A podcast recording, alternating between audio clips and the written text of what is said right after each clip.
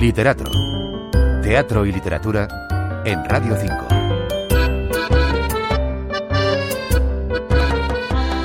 La dramaturga y directora Denise Despeirú dinamita las fronteras de la autoficción con Misericordia, una disparatada obra que parte de un episodio real que ella misma vivió en su niñez. Se trata del viaje que hizo y que organizó en 1983 el gobierno socialista de Felipe González para que los hijos de exiliados y presos políticos uruguayos que vivían en España pudieran pasar la noche vieja en su país con sus familias.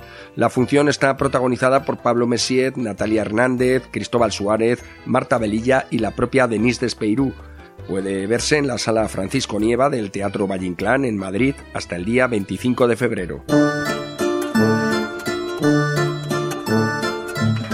El argumento de Misericordia se articula a partir de la relación de cuatro extravagantes personajes. Darío Duarte es un autor de origen uruguayo que afronta su primer gran estreno en el Centro Dramático Nacional.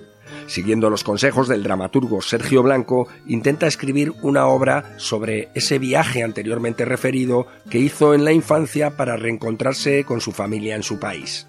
El problema es que apenas recuerda algo de aquel episodio.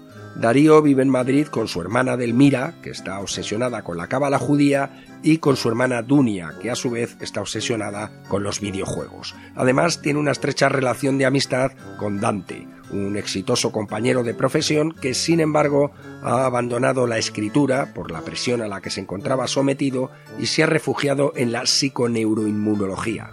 Casi nada. Por si fuera poco, la propia Despeirú aparece en escena haciendo de ella misma como personaje secundario para poner a Darío sobre la pista de su propio pasado. La autora explicaba en el podcast de Radio Nacional de España La Lira de Apolo cómo se relaciona la propuesta con el género de la autoficción. Yo quería ver eh, qué reglas podía de alguna manera traicionar y creo que por lo menos dos de ellas he traicionado deliberadamente. O sea, una es que me he colocado a mí misma como personaje secundario dentro de mi propia obra, porque yo creo que en las, en las obras de autoficción que estamos acostumbrados eh, a ver, lo que sí ocurre es que eh, la obra es una génesis sobre la propia obra que el público va a ver y el dramaturgo o bien es protagonista en sentido literal, se coloca ahí, o bien escoge a un actor para que lo represente. Y entonces esa regla de, claramente la he traicionado, digamos, y luego también cuando yo salgo en escena no salgo para hablar de la obra que existe, sino de la obra que nunca hice.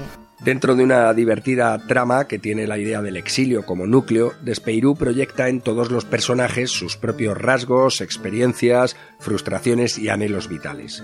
Esa interesante descomposición de su yo en varios yoes puede advertirse, por ejemplo, en que los nombres de los cuatro protagonistas tienen las mismas iniciales que el de su creadora.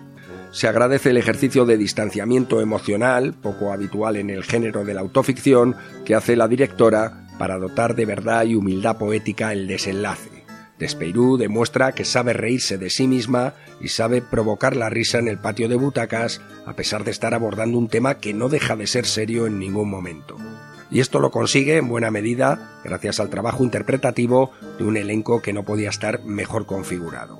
La función, que cuenta con un excelente equipo artístico, presenta un único problema, y es que la acción se desvía más de la cuenta hacia lo accesorio, y algunas escenas, eso sí, bien resueltas, se alargan demasiado teniendo en cuenta que no aportan mucho al asunto central.